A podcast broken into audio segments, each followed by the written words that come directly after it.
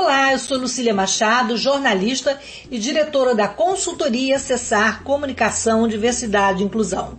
Este é o podcast Acessando Lucília, que você ouve e assiste todas as terças-feiras, a partir das 18 horas, na web rádio Censura Livre, pelos canais do Facebook e do YouTube. Fique com a gente!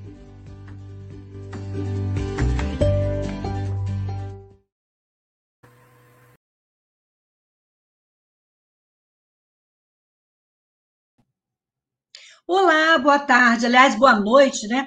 É, hoje eu, vamos conversar com Gislana Montevalli, que é uma ativista da inclusão do Ceará, coordenadora especial de políticas públicas para pessoas com deficiência, e eu vou me apresentar e nós vamos conversar sobre um tema muito importante, que é a violência sutil e explícita contra as pessoas idosas com deficiência. Eu sou uma mulher branca, de cabelos castanhos escuros, na altura do pescoço, eu uso um óculos dourado, tenho ó, é, nariz fino, boca fina, estou com batom da cor da boca, uma blusa bege, estou no meu quarto, sentada na minha cadeira de rodas, atrás de mim tem uma parede salmão, uma porta branca, um armário branco e um quadro colorido. Gislana, é muito bom ter você aqui com a gente para falar de um tema tão importante, essa pauta tão atual né, e tão preocupante que é a violência contra as pessoas idosas com deficiência. Eu queria então que você se descrevesse, se apresentasse, para a gente começar um bate-papo sobre esse assunto que está aí na, nas bocas né, e nas, nas nossas preocupações. Né? Boa noite, Lucília. É um prazer estar aqui com você, né? E boa noite a todas, todos e todes que nos escutam. Eu sou a Gislana Montivale, Sou uma mulher preta não retinta, significa que tenho pele marrom, né? Tenho cabelos escuros, tenho olhos castanho claros, tenho uma, uma boca cheia, né? Sou uma pessoa negra. Estou com o cabelo trançado no alto da cabeça, não falei isso. Tenho brincos nas orelhas, dois numa orelha e um na orelha só. Estou é, vestindo uma camisa estampada escura com estampas creme né? Estou sentada no escritório da minha casa, falo da cidade de Fortaleza, né? Sou que maravilha! É. Atrás de mim tem uma janela que se abre sobre uma cálida noite estrelada, muito tropical. E, é, como Lucília falou, eu trabalho na Coordenadoria da Pessoa Idosa com Deficiência do Estado do Ceará, trabalho com políticas públicas para esses dois segmentos, né? E sou ativista de movimento social, também faço coordenação executiva do Movimento Brasileiro de Mulheres Cegas e com Baixa Visão. Sou mulher, sou mãe, sou ativista, faço tudo isso aí que todo mundo faz, ainda estudo, ainda pesquiso por aí. Maravilha. Gislana, é você que atua nessa frente de luta, é, como é que você analisa esse crescente número de casos de violência contra as pessoas com deficiência e pessoas idosas, especialmente agora na pandemia, né? Como é que você vê esse cenário e como seria a melhor forma de luta nesse momento? É, essa é uma situação extremamente preocupante, Lucília, mas é importante que a gente paute essa discussão a partir da política pública para o segmento, tanto da pessoa idosa quanto da pessoa com deficiência. Na verdade, é, esse entendimento é, da violação de direitos dessas pessoas, compreendendo o que está posto na política pública, que é o meu métier do meu trabalho, né, traz para a gente a, indicação de que a nossa política pública ela precisa estar tá mais atuante, né, ela precisa estar mais visibilizada e também que a gente precisa dar conta da, da rede de, de, de proteção. Não existe violação de direitos para a gente tentar reverter isso sem dar conta da rede de proteção. Por que a rede de proteção? Porque é preciso que a gente, nós, pessoas, é, eu como uma mulher com deficiência, né, e também os segmentos com quem eu trabalho, que são idosos e pessoas com deficiência, a gente perceba que tem para onde recorrer e que a gente tem que fortalecer essa rede. A gente não pode desconhecer onde buscar ajuda nesse, nesse sentido. A gente tem as instâncias onde essas políticas estão abrigadas, né? A Secretaria de Assistência Social ou de Proteção Social, que nome tenha, é hoje onde a política está ancorada muito, né? E ah, o, o Centro de Referência da Assistência Social sabe? Eu acho que é preciso que a gente conheça esses lugares. O Disque 100, o Disque 180, é, a forma de, de enfrentamento e fortalecer essas formas. A gente tem é, muito visto essa condição que atinge principalmente as mulheres. Mulheres idosas e mulheres com deficiência são as grandes vítimas da violência, seja ela de que natureza for. É verdade. E a violência contra, é, é, contra as pessoas e os grupos vulneráveis, né, é uma coisa sistêmica, né? E como é que a gente pode prevenir e impedir essa violência, é, tanto na família quanto nas instituições? Qual o papel do poder público é, nesse sentido, Gislana? É, primeiro, a gente precisa muito tratar a questão do lugar de fala dos segmentos. Né? Quando a gente fala essa questão da vulnerabilidade, a gente precisa um pouco é, conceituar de que vulnerabilidade a gente está falando. Porque, na verdade, a política pública é uma política para todas as pessoas. Porque nós temos algumas, algumas é, organizações que a gente precisa entender um pouco. O, o SUS, por exemplo, é uma política universal. Ele é para todo mundo desse país. A política de assistência, ela é uma política que não é especificamente universal, ela é para quem precisa dela. Então, é importante é, o reconhecimento é, de que a política pública ela traga essa formação e informação para as famílias, né? A gente tem é, os, as pessoas elas falam de lugares, dos territórios onde elas moram, das condições de classe, da condição de, de raça, da condição de, de, deficiência ou não. Então, esse lugar de fala das pessoas ele precisa ser mapeado. Porque quando você fala de pessoa idosa, é, e até um, até um momento antes, é, que a gente está vivendo nesse século, a gente tinha muito a ideia de que pessoa idosa é uma pessoa a gênero, é, a raça, que, que não está situada em território nenhum. Isso não é verdade. A, a pessoa idosa ela está situada numa classe, num gênero, numa raça específica, numa condição territorial, num, numa condição de vulnerabilidade ou não. Então, mapear essa, esses segmentos, tanto da pessoa idosa quanto da pessoa idosa, com deficiência, é responsabilidade governamental. Agora, um outro ponto importante é a formação das pessoas, né? Tra trazer formação e informação para as famílias. Por exemplo, hoje a gente sabe, num estado como o Ceará, onde eu vivo, na, nas regiões mais longínquas dos centros urbanos, às vezes no município de pequeno porte, a única renda maior que existe lá, garantida, ou é a aposentadoria, ou é o benefício da prestação continuada de pessoas idosas e com deficiência.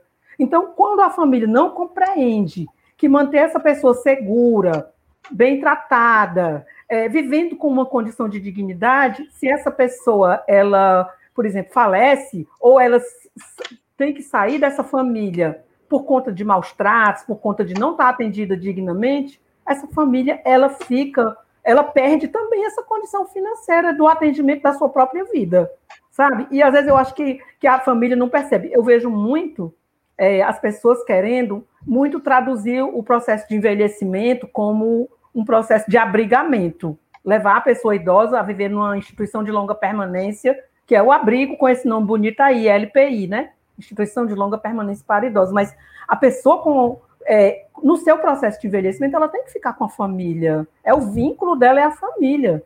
Sendo que hoje a gente tem uma regressão geométrica das famílias que antes a gente falava progressão para dizer que uma coisa crescia rápido. Hoje a gente fala regressão. Por exemplo, eu sou de uma família, minha mãe teve 11 filhos, eu só tive um. A pessoa da minha família que teve mais filhos teve quatro. Então, essa família pequena, com certeza, é uma família que vai ter mais dificuldade parental de compreender a sua responsabilidade com os seus idosos, não é isso?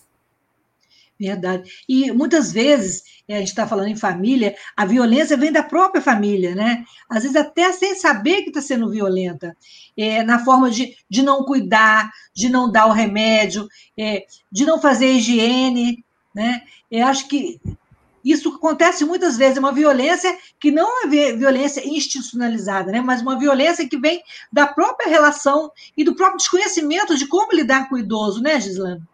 Sim. Quando a gente pensa a política pública, nós, nós estamos no momento né, é, de pensar a política pública para esses segmentos, assim, na perspectiva desse, nós estamos no, no 21 ano do século XXI. Né? Então, pensar a política pública é, para esses segmentos de pessoas idosas, pessoas com deficiência nesse século, pressupõe a gente pensar, tipo, que o envelhecimento não começa quando você ficou velho. Ele começa lá atrás, quando você está no seu processo de amadurecimento. Então, por exemplo, uma questão importante que a política pública precisa trazer é a intergeracionalidade. O que é isso, traduzindo? É a convivência entre gerações diferentes. Então, a criança que está na escola, ela tem que conviver com a pessoa idosa, com o idoso da sua comunidade, com o idoso da sua cidade, para ela compreender que o idoso, que ainda no nosso país é muito entendido assim, ele não é uma, uma peça para ser descartada na sua família. Ele é uma pessoa para ser considerada, para ser respeitada, para ser ouvida pela experiência que acumulou, mesmo que aquela experiência tenha ficado num outro momento, mas ele tem histórias para contar, sabe? E aqui eu vejo um pouco assim, aqui no Ceará, a gente tem muito a questão dos mestres da cultura, nossos idosos é, da cultura, eles têm, eles recebem o título de mestres. Então, quando você olha para um idoso da cultura, que, que ele é um mestre, você sente respeito pelo conhecimento que ele tem. Então, o nosso idoso da nossa família, ele é um pouco esse mestre da nossa história, da nossa vida anterior, do nosso passado, do nosso presente. Ele vai nos dar espaço para construir um futuro a partir do, de como a gente é enquanto família, enquanto sociedade, enquanto comunidade. Acho que um pouco tratar essa questão desse lugar. E vocês, que aí você está falando aí de Fortaleza, né, do seu estado do Ceará, é, vocês têm um governo progressista. Isso também contribui muito para que as políticas públicas sigam uma direção mais assertiva, né? Sim, o que, que vocês têm feito aí para as pessoas com, para fazer a diferença na vida das pessoas com deficiência e na vida das pessoas idosas?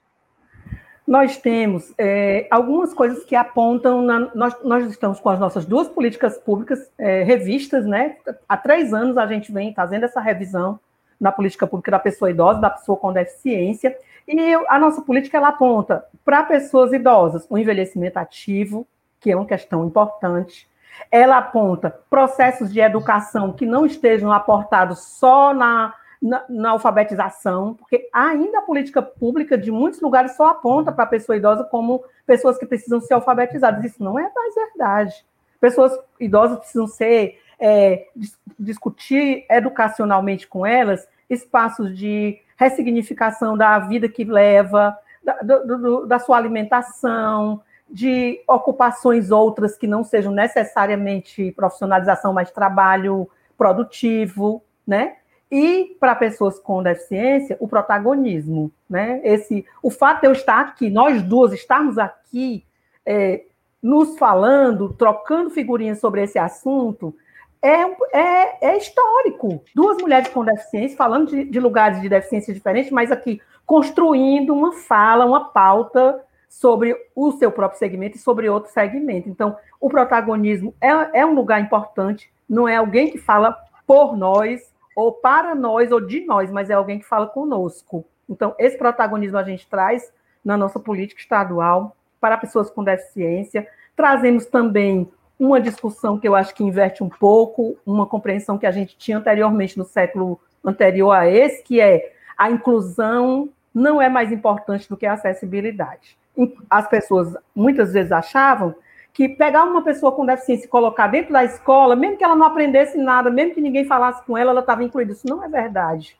A, a inclusão ela é um processo que só acontece com acessibilidade, quando você participa, quando alguém te ouve, quando você está no ginásio da escola jogando alguma coisa com seu colega que não tem a deficiência, quando a escola tem uma peça de teatro e você está lá em cima do palco também fazendo parte, e quando o, o coleguinha da escola tem um aniversário e você também pode ser convidado para essa festa de aniversário. A escola faz um aniversário na sala e o aluno que tem a deficiência, ele também está lá incluído nesse lugar. Então, acessibilidade nesse século XXI é um processo, às vezes, muito maior até do que a própria inclusão, que sem ela, sem essa acessibilidade, é uma mera falácia, né? É estar tá lá sem estar verdadeiramente. É, e a gente também não tem, e é importante também a gente estar aqui, nós duas, duas mulheres com deficiência, de locais diferentes, Sudeste e Nordeste, e falando para pessoas que não têm deficiência. Isso também é um grande diferencial, porque a gente está muito acostumada a ficar na nossa bolha, dentro da nossa caixinha, né? E, e como é que vocês discutem isso? Como é que a gente pode traçar políticas públicas é, com essa visão aberta, com essa visão mais realista. Gislana, como é que você tem feito isso por aí? É, é, eu te falei que a gente está num processo há três anos fazendo essa discussão, né? Nesses três anos, a gente tem investido muito em pesquisar o que os outros estados estão fazendo, que alguns municípios, que às vezes não é um estado inteiro, mas um município está fazendo, e existe uma grande participação, que é a participação do controle social, dos movimentos sociais, de pessoas que, mesmo que não pertençam a movimentos ou a, ou a associações específicas, tanto de idosos como de pessoas com deficiência, mas elas participem dessa discussão. Ouvir aquela pessoa que vai ser atendida pela política pública é fundamental. Não, não se pode construir uma política, como eu te falei antes, para. É preciso construir a política com. Então, abrir espaço de discussão, que essa é uma questão que no, no nosso Estado a gente tem feito muito essa discussão, chamando muitas representações, chamando muitos segmentos, chamando muitas pessoas que falam de muitos lugares. Agora, também eu quero te dizer, que eu não tenho dificuldade de parecer ufana, que às vezes a gente diz, ah, está falando, é só discurso. Não é fácil e não é simples, porque existem divergências entre nós também. É, a gente fala um pouco sobre, por exemplo, capacitismo. O que, que eu acho que uma pessoa com deficiência ou um idoso pode fazer? E aí alguém, da, às vezes, da própria pessoa da família diz, não, isso ele não pode. Isso ela não pode, ela tem que ficar em casa, ela não pode é, ir para a rua, que ela pode ser atropelada, porque ela pode correr risco, pode, sei lá. Então, é, não é simples, é um processo que demanda responsabilização, discussão, convencimento e aceitação também das opiniões diferentes. E como é que é o papel da Universidade Federal do Ceará? É, existe uma, uma política de integração? Vocês trabalham em conjunto? Como é, qual o papel da universidade nesse, nessa política de inclusão, tanto da pessoa com deficiência quanto no, no, trabalho com idosos, não nessa visão assistencialista, né, mas nessa, nessa visão de empoderamento, de ativismo?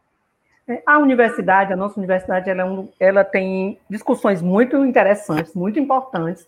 A, no que diz respeito à educação, a gente tem a Secretaria de Acessibilidade é, dentro da universidade que faz essa discussão, mas mover uma instituição não é simples, você sabe, porque às vezes você move num determinado espaço, mas não consegue mover em todos. Por exemplo, esse ano a nossa coordenadoria da pessoa idosa com deficiência, a gente tem uma previsão, por exemplo, de discutir o IFBRM, que é o Índice de Funcionalidade Brasileiro Modificado, com estudantes do curso de medicina. A gente ainda não começou a fazer isso, mas é uma proposta nossa fazer, porque a gente pensa que discutir avaliação biopsicossocial, que é disso que a gente está tratando, sair da avaliação meramente do modelo médico para uma avaliação social, pressupõe que os estudantes, que, que são os médicos que fazem o laudo, né, que ainda hoje a gente está muito nessa, nessa pegada do laudo, que eles compreendam o que é avaliar a deficiência pela funcionalidade, não mais apenas pela questão de saúde e doença e de tentar reverter quadros que a gente sabe que a deficiência ela está pelo, pelo conceito de que não tem reversão daquele lugar, mas tem outros processos que dão equidade de participação, de pertencimento, por aí. É, e também essa questão é, aqui, eu trabalho também na Universidade Federal Fluminense, e eu vejo toda essa questão. É, a pessoa é muito mais do que o seu laudo, né? Tem a sua, tem a sua essência, apesar, antes da deficiência, tem a sua essência. E, mas ainda é muito difícil, né? Você mudar esse padrão, as pessoas continuam nos vendo com aquela deficiência. A mulher na cadeira de rodas, a mulher com a bengala, é, a pessoa é, não vem a nossa eficiência, né? Isso ainda é, ainda é um, um obstáculo, né, Gislana, para que se construir um novo padrão de no olhar e na avaliação das pessoas com deficiência. É, eu acho que isso, essa fala que você traz é muito importante, né? Eu faço parte do movimento, que é o movimento brasileiro de mulheres cegas e com baixa visão. Nós somos hoje cerca de 150 mulheres numa lista de WhatsApp e nós desenvolvemos dentro desse movimento algumas tecnologias sociais, porque não se muda, como você mesma coloca, e muito certamente, um paradigma, um lugar de pensamento, sem mudar aquilo que você faz internamente nos seus grupos. Então, a gente tem uma tecnologia que é: tem um momento que o grupo fecha, e a gente discute um, um assunto, e esse é o nosso processo de formação coletivo. Aí, nessa discussão, nós somos uma coordenação colegiada, nós não temos hierarquia, isso abolimos a hierarquia do nosso movimento, nós somos um, um grupo que se senta uma na frente da outra. Nossa coordenação é colegiada, é um círculo. Não existe hierarquia, presidente, diretor, não temos isso. E aí, nesse dia, quando a gente fecha o nosso grupo para um momento de formação, de discussão, que a gente chama é, de é, quando a gente faz a nossa enquete, a gente tem uma enquete sobre um tema. Então, todo mundo vai se manifestando. A gente tem um momento em que a gente leva essa discussão mediada por nós ou por alguma pessoa que tenha um aprofundamento naquela discussão, mas aí a gente ouve as mulheres e a gente discute aquele assunto e a gente vai é, se retomando, porque se a gente não consegue fazer isso internamente, nos nossos grupos, a gente também não consegue fazer isso em grande escala na sociedade, sabe? Então, a gente tem desenvolvido tecnologias sociais para o nosso movimento de mulheres cegas. Tem um dia que a gente, o nosso sábado com cultura, é uma tecnologia nossa, porque de repente é, a rede social ela passa a ser um lugar onde você, é, eu vou dizer uma palavra horrível, mas eu acho necessária, desova a informação. Posta, posta, posta, posta. Aí a gente perde o pé criticamente do que é que a gente está dizendo ali. Sabe, eu tenho é, tido um pouco, tem um amigo que me falou isso, que quando ele ia postar alguma coisa, ele ficava pensando se aquilo ali servia para alguém ou para alguma coisa, ou se desservia. Então a gente é, adotou essa prática de fechar o grupo nesse dia para discutir formação de, de, sobre posicionamento e ideias sobre um determinado assunto. Tem um dia que a gente tem sábado com cultura e que a gente leva teatro, música, ou que a gente leva alguém para fazer uma fala sobre um assunto específico. Tem um dia que a gente discute sexualidade, sabe? Tem um dia e tem um dia maravilhoso, que é uma tecnologia nossa. A gente tem um boteco virtual dentro do nosso grupo.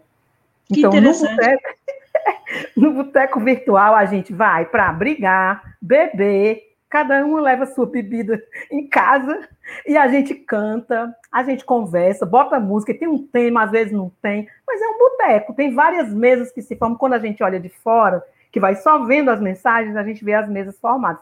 Tem gente que fala mal da outra, ou do outro, de um assunto, da política, tem gente que, que conversa sobre si mesma, um problema que está enfrentando, tem gente que canta, tem gente que fica só olhando, sabe? Então é um pouco por aí você falou uma coisa interessante sobre da desova da informação, né?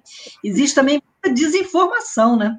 Essa desinformação é, também ela, ela, ela, ela segura é, o avanço né, das políticas, né? E como é que você vê essa falta de, de informação é, na base da, da, da, nossa formação, por exemplo, lá no Congresso, lá na Câmara dos, é, dos Deputados, é, que, que falta? É, eles têm informação sobre os movimentos de pessoas com deficiência, de idosos.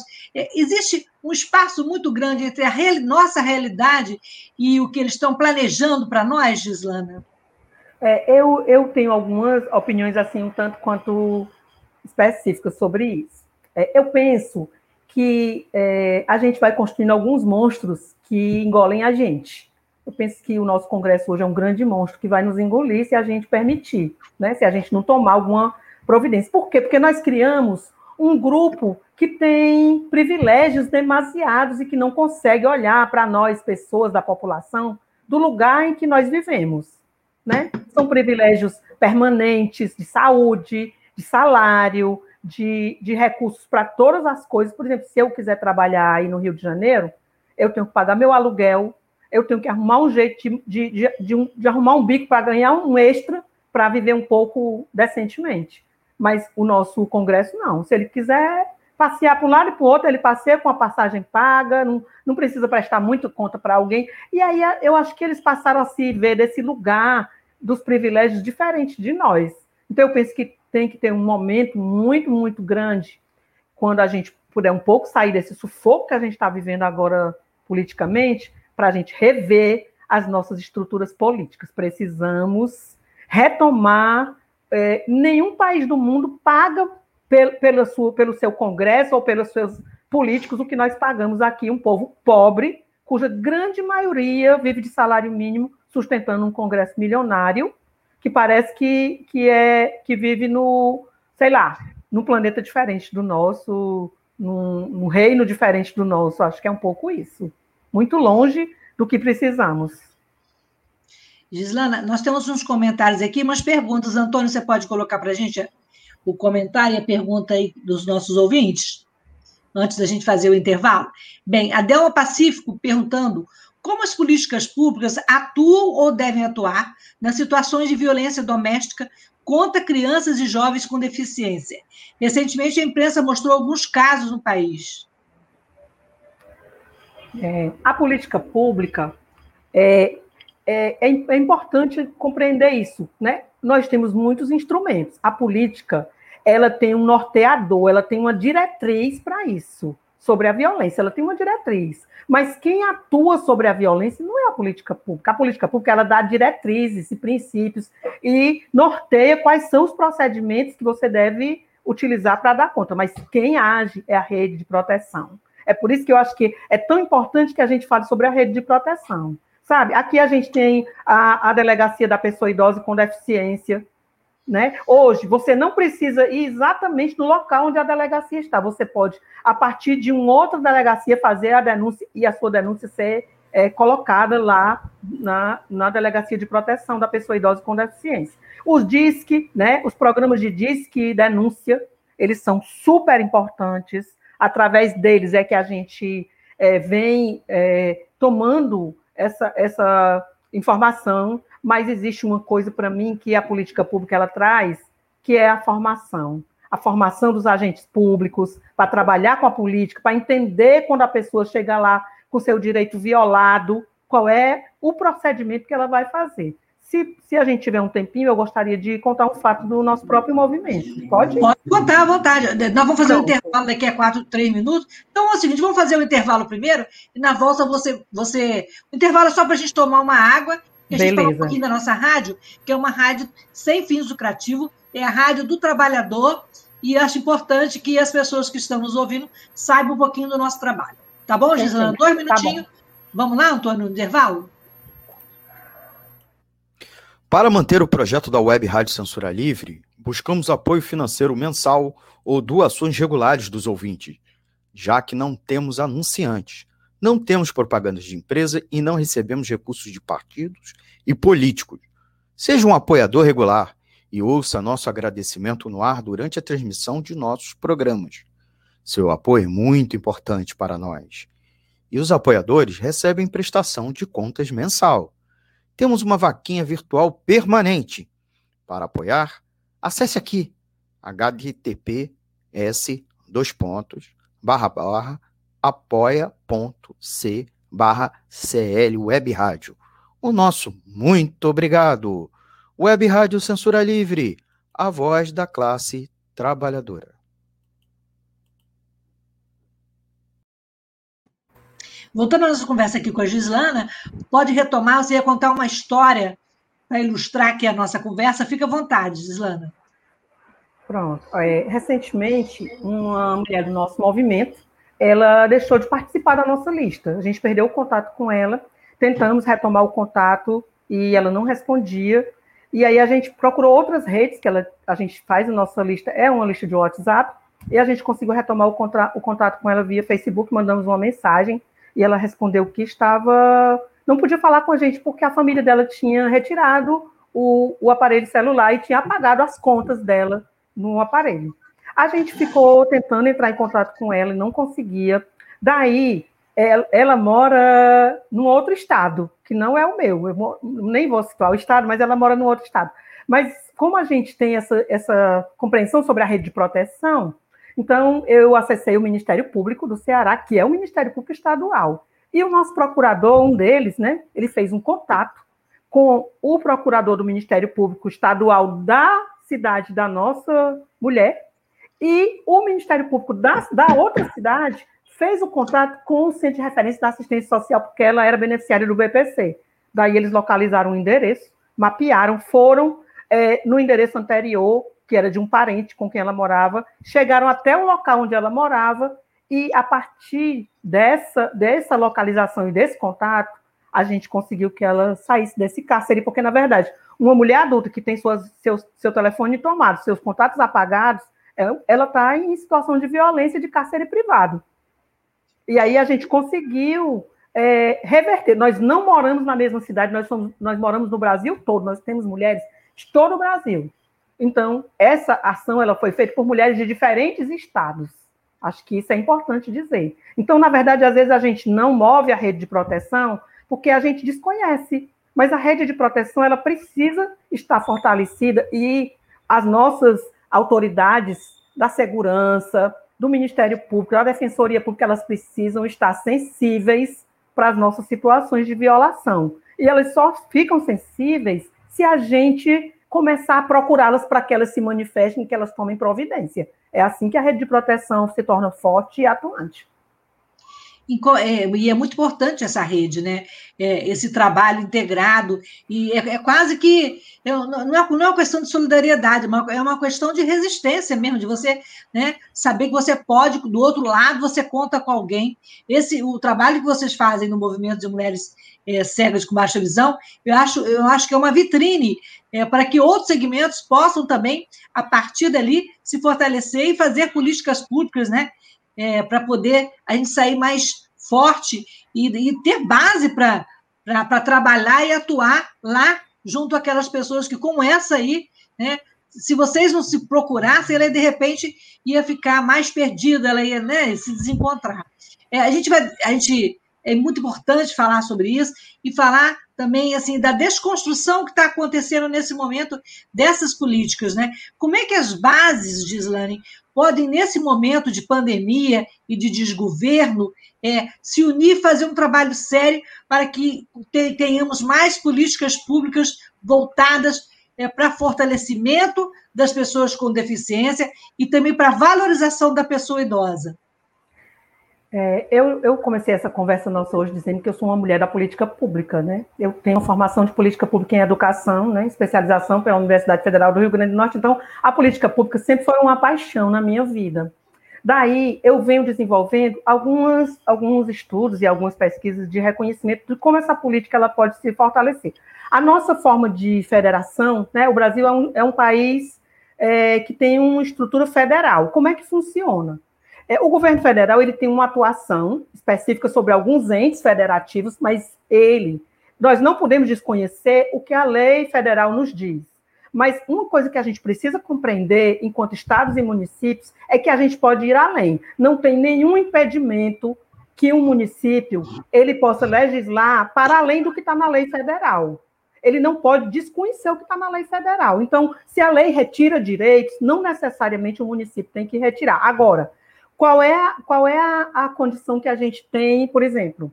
Esse ano, a gente sabe é, que nesse, nesse último orçamento, o SUAS, né, que é o Sistema Único da Assistência, que é quem move o atendimento que acontece no CRAS e no CRES, que são equipamentos sociais de atendimento a idosos, famílias, pessoas com deficiência, grupos vulneráveis, é onde roda a, a, o, a, cadastramento do BPC, eles foram retir, retirou praticamente quase todo o recurso que o SUS tem.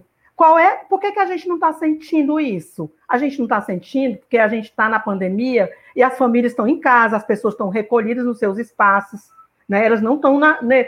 Porque a, a, a, ideia da missão do SUS é, é fa fazer o fortalecimento da, da participação, do encontro, não isolamento. E agora ele está fazendo o contrário, porque como a gente não pode se contaminar, principalmente idosos e pessoas com deficiência, ele está agindo para que as pessoas fiquem nos seus lugares e fazendo um atendimento, às vezes, em domicílio, quando é possível. Mas como é que a gente pode fazer isso? Ainda existe uma coisa que é muito importante: o controle social.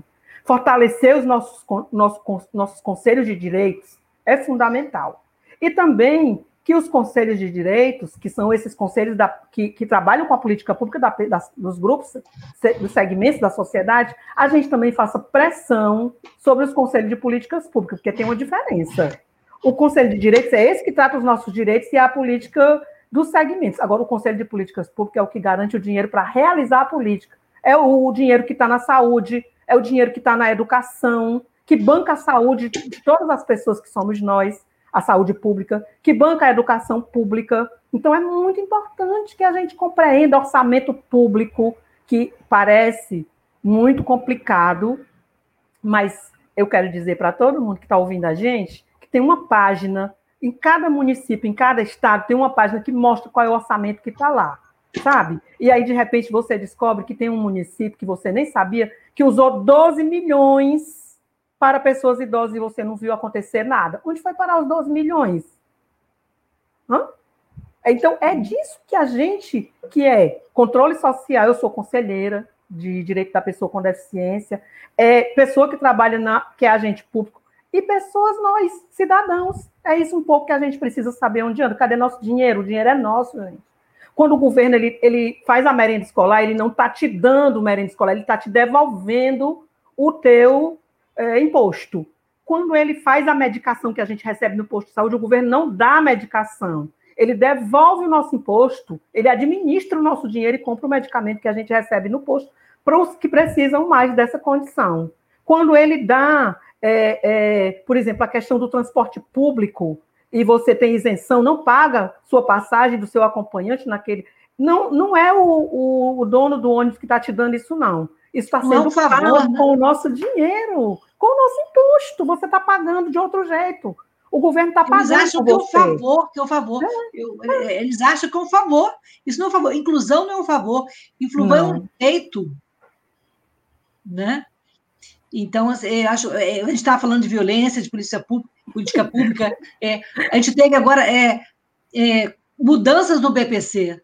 Isso também é uma forma de violentar o idoso, violentar a pessoa com é. deficiência. O que, que você achou dessas mudanças? O que, que isso vai trazer de consequência real para a gente?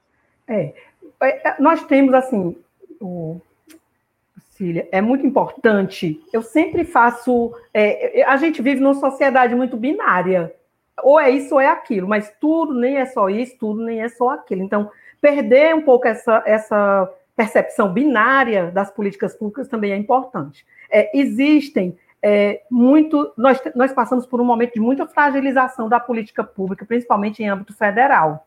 Então, na medida em que a gente aprende a se organizar enquanto segmento, enquanto a gente aprende a se fortalecer enquanto política de, de direitos públicos, humanos, para segmentos, a gente vai é, perdendo menos. Porque política pública, no nosso país, que é um país com muitas vulnerabilidades, é uma luta, é um lugar de disputa.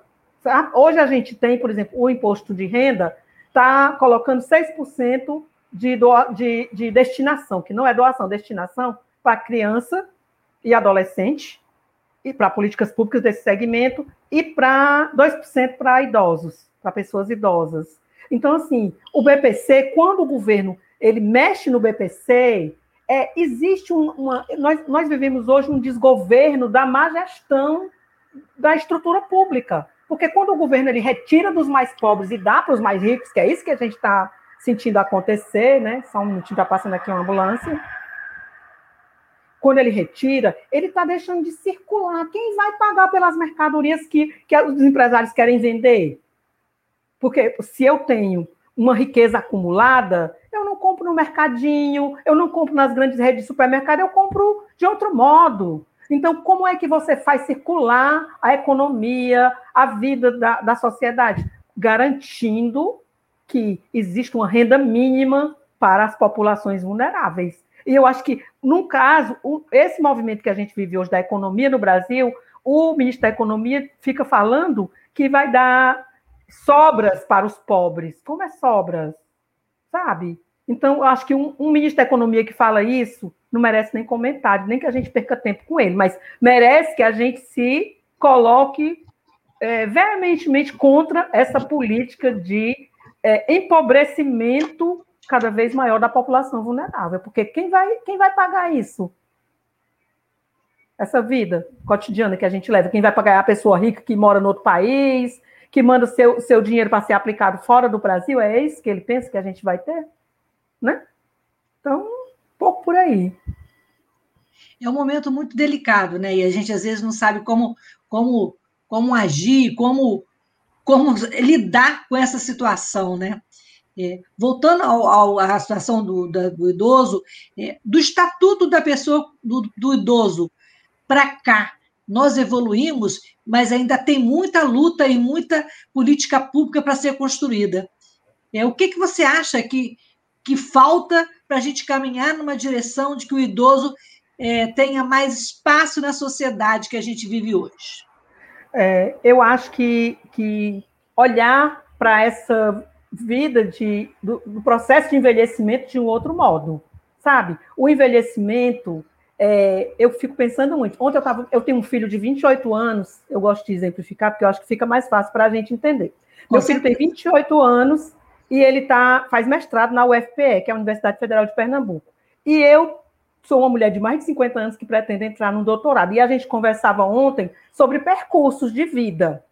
Sabe? Eu tenho um percurso, eu tô, sou uma pessoa que está em processo de envelhecimento, claro que sim, mas eu tenho um percurso para percorrer. E meu filho, que é essa pessoa que convive comigo, ele compreende que ele tem um percurso e eu tenho um percurso, porque essa dimensão do envelhecimento como fim de linha, ela precisa ser retomada no nosso país, principalmente no país que está envelhecendo. Então, assim, eu, é, cada vez que você é, é, vive outro processo, você assume novas possibilidades, sabe? Hoje, por exemplo, eu posso, é, dentro desse processo, pensar outras coisas que eu quero fazer. Eu estou aprendendo a tocar violão. Eu sempre quis tocar violão, nunca pude. Porque que eu massa. trabalhava demais, tinha que criar um filho solo, eu sou mãe solo. Então, eu estou aprendendo a tocar violão. Correndo, fazendo mil coisas e tentando aqui, tchum, tchum, tchum, no meu violão sabe? Então, é, aí eu, eu devo dizer para você que eu sei que eu estou falando de um lugar privilegiado, que a pessoa pode dizer, ah, tá falando isso porque pode. Mas, gente, já ralei demais. Desde os 14 anos que eu trabalho. Nunca me lembro de um dia que eu não tivesse trabalhado na minha vida. Nunca. De ter, ah, hoje eu não vou trabalhar. Não, sempre trabalhei, sabe? E, e assim, mas é preciso que a gente refaça esse, esse processo conosco, com principalmente as mulheres. Eu acho que nós, mulheres, precisamos olhar o envelhecimento de outro lugar do lugar da nossa boniteza, do lugar da nossa inteireza, do lugar, nesse lugar que a gente está hoje, à medida que a gente vai entrando num processo de maturidade, você não tem mais que se preocupar em gerar filho, você não deve mais isso para ninguém, porque a sociedade cobra. Quer que você tenha filho, quer que você crie todo mundo, cuida de todo mundo. Tem que, seja feliz, quer que seja feliz, né? E tem que ser feliz. Mas assim, eu acho que é, nós falamos hoje de violências algumas, a psicológica, de, de, de desvalorização, a patrimonial, de ficar com o seu cartão, com o seu dinheiro. É, essa, essa, mas eu penso que também tem uma violência é, implícita, que é hoje um pouco eu achei esse título maravilhoso que você deu, que é essa violência do percurso, sabe? Nós, pessoas com deficiência, nós mulheres, é, nós, pessoas idosas que estamos envelhecendo nesse país, precisamos olhar a violência do percurso porque o percurso ele pode ser revertido, sim. Sabe? Uma sociedade que se compreende, é, não só produtiva a partir do trabalho, mas produtiva a partir da vida, eu acho que é uma sociedade que se retoma. Eu acho que a gente tem, muito acredito que a gente tem essa possibilidade. E o, maravilhoso, Gisana. E esse, esse título é, foi muito bom mesmo, e foi é até da minha parceira de trabalho, a Delma, eu achei assim sensacional, porque ela tocou ali na nossa ferida, né? É. E, e como você vê a violência contra a pessoa com deficiência idosa? Qual é o lugar? Nós estamos caminhando para, para, para, para, para a velhice. Eu tenho 61, você tem 58. Você ainda não é idosa, mas eu já sou idosa há um ano. E eu sinto que as coisas mudam. E as pessoas nos desvalorizam. E, e nos olham, além de ser uma pessoa com deficiência, ainda é uma pessoa que está ficando velha. Né? Então, assim, eu não me desvalorizo, eu, eu não me sinto velha, e também, como você falou, eu tenho um percurso, eu tenho uma história, mas, assim, a gente vê que a sociedade e, e o outro nos olham ainda com muita diferença e descrédito. As pessoas não veem a minha competência, as pessoas veem a minha deficiência, e agora vão ver a minha velhice, né? É. Eu acho que, assim, eu penso muito que eu vejo muito pelo lado das mulheres. Eu sou uma pesquisadora da vida das mulheres e leio muito sobre a vida das mulheres em muitos lugares, em muitas épocas, e a gente sempre carregou muito a sociedade com a gente. Então, acho que se nós mulheres é, conseguirmos olhar para esse lugar da construção da nossa vida, é, de um outro modo, seja ela com deficiência, seja ela com, com envelhecimento, seja ela de que lugar for, eu acho que a gente consegue rever esse processo do, da violência e da violação do nosso direito. Mas é, precisamos ressignificar. Eu vejo muito ainda, Lucília, as mulheres, é, a gente cedendo demais. Cedendo demais. A gente cede para os nossos filhos, a gente cede para os nossos companheiros, para nossas companheiras, a gente cede para a nossa chefe, a gente cede para a nossa patroa, se a gente é empregada é, doméstica. Então a gente vai cedendo, cedendo, e chega um determinado lugar onde você não consegue mais perceber a sua identidade. E, e construir uma identidade forte eu acho que nós, mulheres com deficiência, nós, mulheres de modo geral, nós, mulheres negras, nós, mulheres LGBT, nós, mulheres cis, que, de que lugar a gente fale? Eu acho que é, comprometer um pouco essa nossa pauta é, das mulheres com essa retomada da nossa identidade, nós não devemos. É, agora, no Dia das Mães, eu escrevi um texto é, fiquei muito tocada pela questão. Do, eu via muita mensagem bonitinha do Dia das Mães. Ah, minha mãe é um coração, minha mãe é uma, é uma boniteza, minha mãe é uma singeleza. Eu, aí eu olho para minha mãe, não olho para esse lugar. Minha mãe não era essa pessoa. Minha mãe era uma pessoa muito. É, que tinha muitos defeitos e que me obrigava. Eu sempre tive a deficiência visual e minha mãe me obrigava a enfrentar isso de um outro lugar. Não, não me vitimizava, sabe? Eu, eu sou filha de uma família de muitos irmãos, muitos e tinha um futebol, né? E eu falo isso no meu texto. E a minha mãe, eu, eu queria muito ir para o futebol, mas eu não enxergava nada. Eu era pequena, meus irmãos eram maiores. Aí ela, meu pai arrumava um jeito, que ela arrumou um jeito de botar a gente, eu e minha irmã no jogo. A gente ia para o gol. Então ficava duas pequenas, fracas no gol e todo mundo grande jogando. E aí eu levava muita bolada, que a bola vinha eu não enxergava. E a bola, bufo na minha cara, ficava tudo vermelho. Aí eu saía chorando, ia para um cantinho chorar, morrendo de pena de mim. Aí minha mãe, o que, que você está fazendo aqui? Não, levei uma bolada, tô, tô doendo. Ela dizia, pois vinha cá, vamos voltar. Não queria jogar, pois agora vai jogar. E ela me levava para aquele lugar e eu, e eu a bola vinha, eu tinha que secar minhas lágrimas e tentar de algum jeito segurar aquela bola. Então, ela me ensinou a essa resistência. E aí eu falei isso, que a relação com a minha mãe se fez muito mais pelas humanidades e pelas resistências que ela me ensinou a ter, do que por esse lugar bonitinho da mãe boazinha com um avental de ovo, de não sei o que, de cozinhar comidinha. Não tenho essa referência. E aí eu tentei é, trazer para a relação com meu filho essa relação dessas nossas humanidades. Então, meu filho mora no outro estado. Eu não moro com meu filho, é o único filho que eu tenho. Ele mora em outro lugar, ele tem uma vida específica, eu tenho outra, né?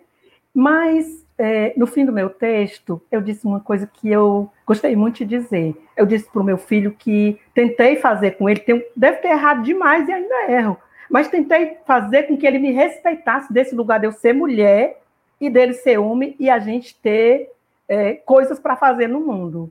E que, no final do meu texto, eu disse que meu filho e eu não devo nada a ele e ele também não me deve nada. Porque eu fico muito aflita com essa conta que a gente faz do cuidado, de, de, de tirar os melhores anos da nossa vida para se dedicar a alguém, da gente é, sair do lugar que quer ceder para um companheiro ter mais espaço do que a gente. Em toda a história de, do, do movimento social, eu vejo isso. As mulheres limpando a mesa e os homens na mesa falando para o público. E a gente servindo água e cantando cançãozinha lá na frente. Isso, é, isso para mim, é uma coisa muito inglória, sabe? Eu, eu quero esse lugar da participação, que nós mulheres tenhamos esse lugar, mas não porque a gente cede, e sim porque a gente se reconhece.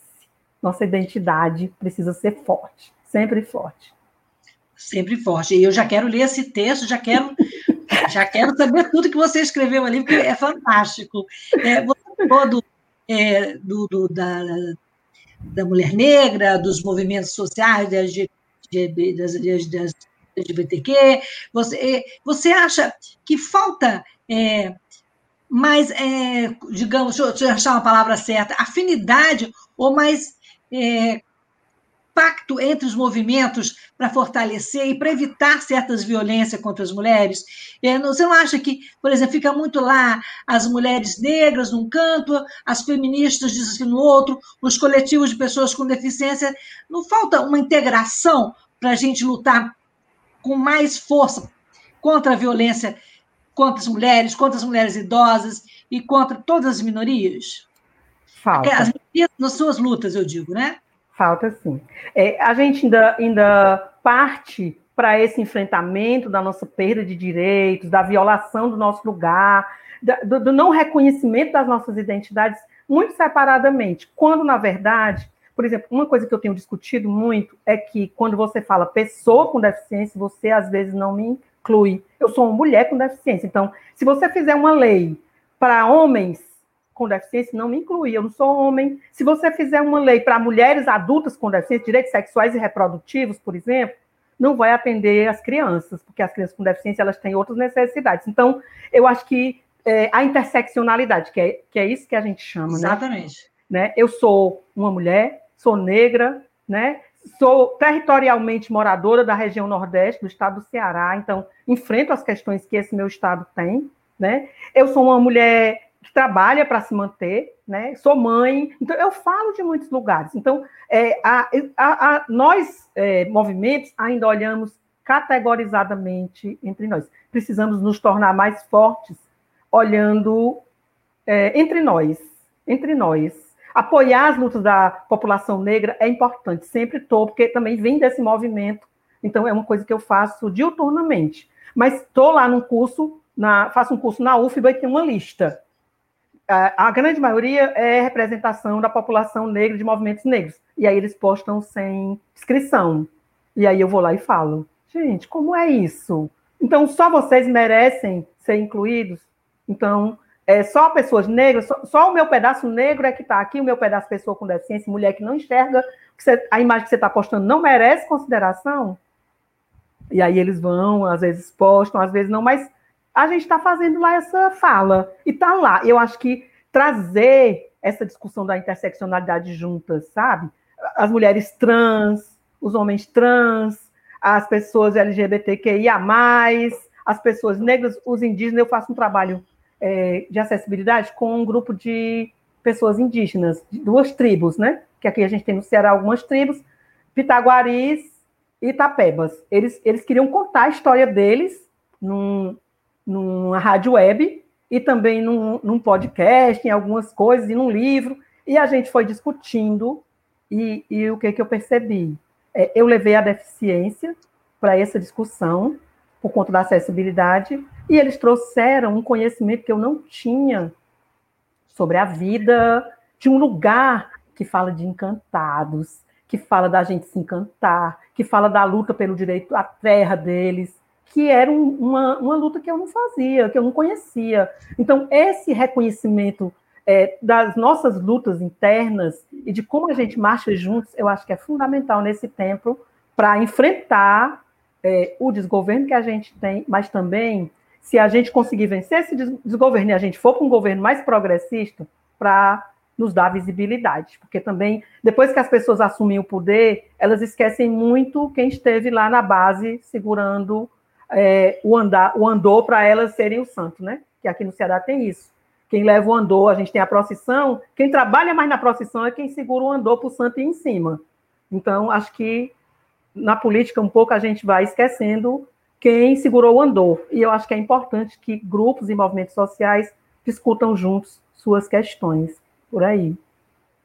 É, e nós estamos aí no, no, no, fervor da pandemia, porque, na verdade, a pandemia não acabou, ela está, né, ela está viva e, e, nos preocupando. E qual a sua expectativa é, diante dessa pandemia? Como é que a gente pode, nesse momento, pensar políticas públicas para pós-pandemia, para fortalecer o, os nossos segmentos e, e para diminuir essa violência, essa violência contra contra a nossa existência, né? não só enquanto pessoa com deficiência, pessoa idosa, mas enquanto brasileiro, né? enquanto, enquanto sobrevivente desse, dessa pandemia, né? que a gente desgoverna aí, como você falou. Olha, isso que você está pedindo para eu falar, precisava que eu tivesse um oráculo, que é uma coisa tão, tão grande que precisava. Mas assim, existe uma coisa que esse ano nós é, do movimento de mulheres cegas, né, e baixo visão, a gente realiza um encontro anual do nosso segmento.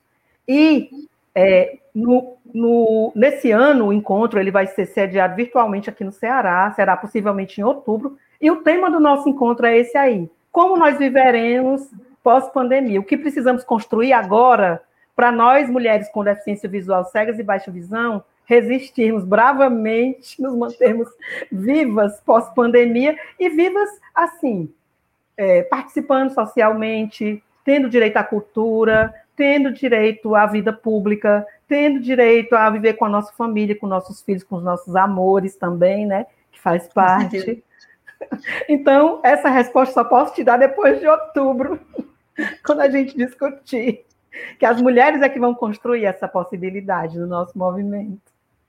Enquanto outubro não chega, enquanto a pandemia não acaba, o que você tem feito aí no Ceará para tornar é, essa política pública mais, mais fiel e, e mais real para o seu povo aí, para as pessoas que vivem na sua terra? Esse seu trabalho porreta, que está me sensibilizando, me chamando muita atenção. Ah, também vocês têm um governo bem melhor que o nosso é, aqui. É, temos. Esse governo nosso é bom mesmo.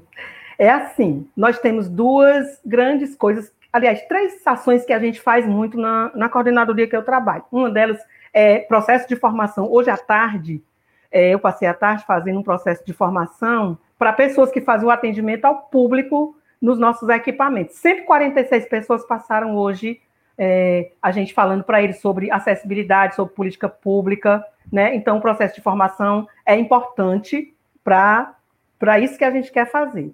Uma outra coisa que é muito bacana também, é, nós estamos interiorizando as nossas políticas com as quais nós trabalhamos na nossa coordenadoria, que é isso. É, nós estamos discutindo com os municípios um plano de promoção das políticas, tanto da pessoa idosa quanto da pessoa com deficiência. É um grande trabalho braçal, sabe? A gente faz um momento de sensibilização, faz um momento de formação sobre as políticas, e aí a gente vai para o município. Como vai? Virtualmente.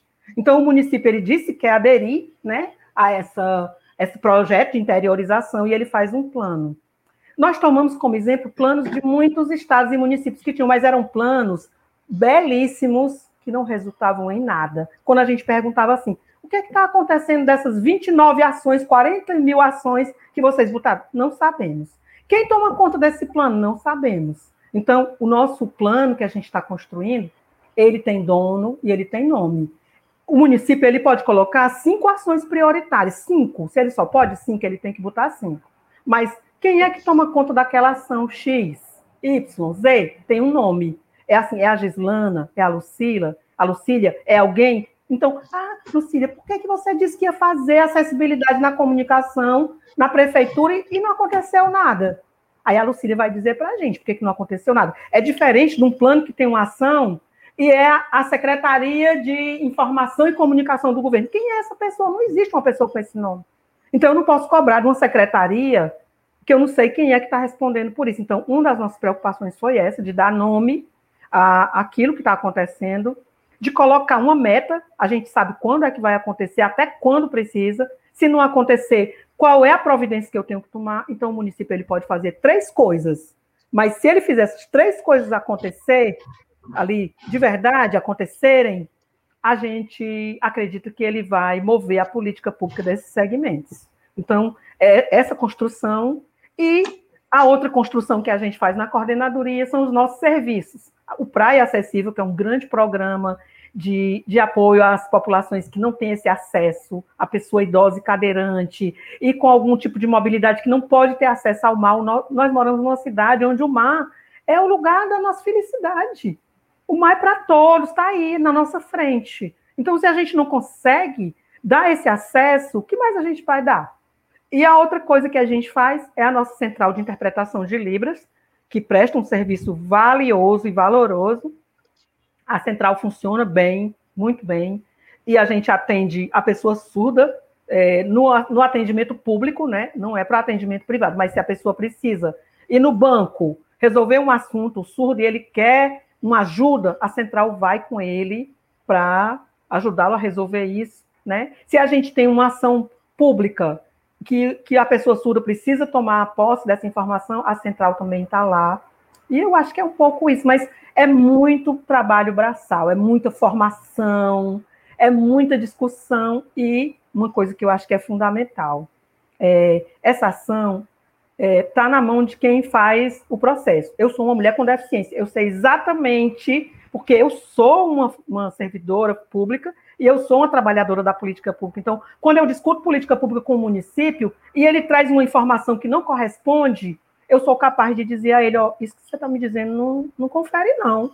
Vamos rever isso. E aí eles olham para a gente de um outro jeito. Porque não é alguém que não sabe o que a deficiência implica que está dizendo para eles. Eu acho que se os governos eles compreendessem isso, e a gente também se fizer valorizar por isso, a gente vai conquistar o mundo, eu acho.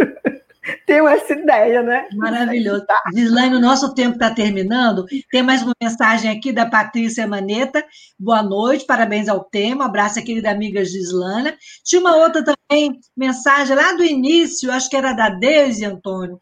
Você localiza aí para a gente, antes da gente passar para a Gislana dar seu recado final. A Deise Alvarenga Alvarenga disse que, Gislana, muito bom ouvir a sua fala e adoro a sua terra. Olha, foi um prazer, Gislana, falar com você. Você é porreta, como disse a Márcia Moraes, que foi a pessoa que me indicou o seu nome para falar desse tema, né, da violência é, contra a mulher com deficiência, contra a pessoa idosa, nesse viés, né, pensando em políticas públicas, pensando em mudanças, pensando em ativismo. Eu queria agradecer demais a sua participação e queria que você deixasse um recado final aí para as mulheres é, para o povo brasileiro, né? E uma mensagem de esperança e uma mensagem pública de política e de vida. É, eu acho que uma coisa importante, sabe, Lucília, esse tema que a gente discute ele é um tema muito sensível para mim, essa coisa da, da violência. E eu acho que a gente não pode se calar. A gente não pode se calar, a gente não pode é, aceitar que a outra mulher sofra, também não pode imputar essa mulher que ela é a culpada pela violência que ela recebe que ainda vejo muito a gente agregando. É, eu vejo muito assim, a mulher que permanece com o violador do seu direito, com o homem que lhe bate, que lhe maltrata, e ela não pode sair daquela casa porque ela não tem para onde. E porque também nós, nós estamos é, culturalmente no mundo que ensinou para a gente que a gente tem que aceitar. A gente tem que aceitar, a gente tem que ficar calada, a gente tem que, que sobreviver é, sem reclamar. Esse, essa é, é sociedade que não é só a brasileira, não. Essa é uma realidade que Simone de Beauvoir colocava é, em, no, em 1945 do século passado. Ela escreve um, um livro que fala disso, né? que diz que a gente foi ensinada a viver calada, a a gente não tem direito ao lugar público. Nosso lugar é assim, o lugar privado e a boca fechada. Então, mulheres, precisamos falar, precisamos é, ampliar esse processo, esse conhecimento sobre o envelhecimento, para que a gente também reconheça a nossa identidade e possa viver a nossa vida com dignidade. Que eu acho que existe uma coisa que as pessoas perseguem muito, que é a riqueza. Mas eu penso que a dignidade é sempre maior, sabe? Mesmo quando você não tem recursos é, amplos para determinadas coisas, mas se você tem sua dignidade preservada, eu acho que a dignidade é tudo, a identidade, a dignidade, o você olhar para você mesma e perceber assim, eu sou essa pessoa no mundo, eu sou essa aqui e a minha vida e o meu lugar de fala faz diferença para mim e para as outras. Juntas, nós somos sempre mais. É o lema do nosso movimento. Olha, Gilana, adorei conversar com você e saio daqui desse espaço com uma lição de vida e com mais armas para lutar é, pelas mulheres, pelas mulheres com deficiência, e, e para dar voz aqui no nosso canal à diversidade, à inclusão. E muito obrigada pela sua participação, seu carinho. E até a próxima, a gente vai falando e boa sorte na prova do doutorado. Ah, com certeza, eu que agradeço. Foi maravilhoso estar aqui também e poder falar essas coisas aí que eu penso e com as quais eu trabalho. Muito, Beijo, muito querida, agradecida gratidão. também. Beijo. Boa noite a todos. Boa noite.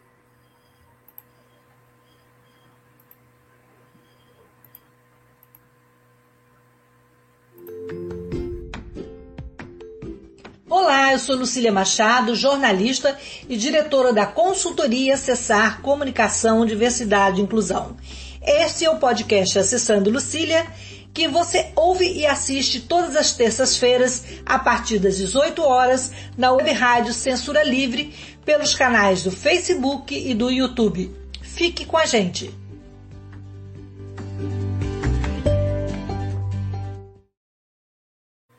Jornalismo, debate sobre temas que você normalmente não encontra na mídia convencional, participação popular, música de qualidade e muito mais.